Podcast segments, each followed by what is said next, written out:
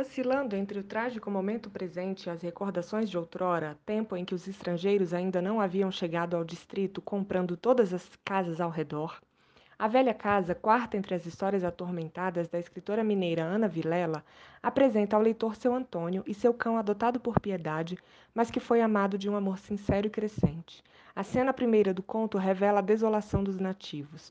Uma senhora grita a morte de seu cachorro, aumentando o coro das lamúrias. Cada um contabiliza as perdas, sempre para mais. Até mesmo Goiás, o querido Goiás de seu Antônio, está entre os mortos.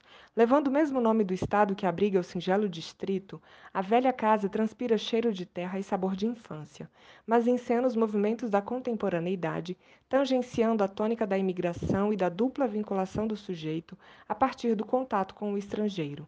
Nos termos do narrador, o pequeno distrito despertencia aos poucos aos Antônios, Carmélias, Marocas, Beneditas e Goiáses. A Velha Casa, de Ana Vilela, quarto dos contos contemporâneos, quarta temporada do canal. Agradeço a audiência, deixe seu comentário, boa leitura e até o próximo episódio.